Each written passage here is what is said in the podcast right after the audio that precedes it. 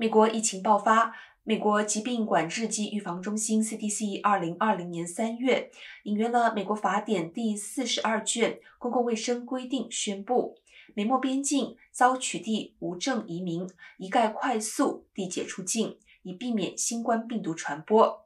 拜登总统上台后，则延续了这项特朗普政府的政策。